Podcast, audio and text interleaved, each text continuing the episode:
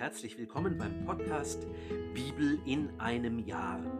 Mein Name ist Markus Schlenker und gemeinsam lesen wir in den nächsten 365 Tagen hier täglich aus dem Buch der Bücher der Heiligen Schrift.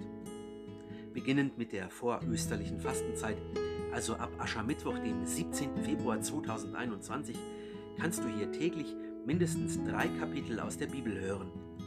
Und am Ende jeder Folge gibt es für jedes Kapitel dann noch eine kleine Zusammenfassung in wenigen Sätzen.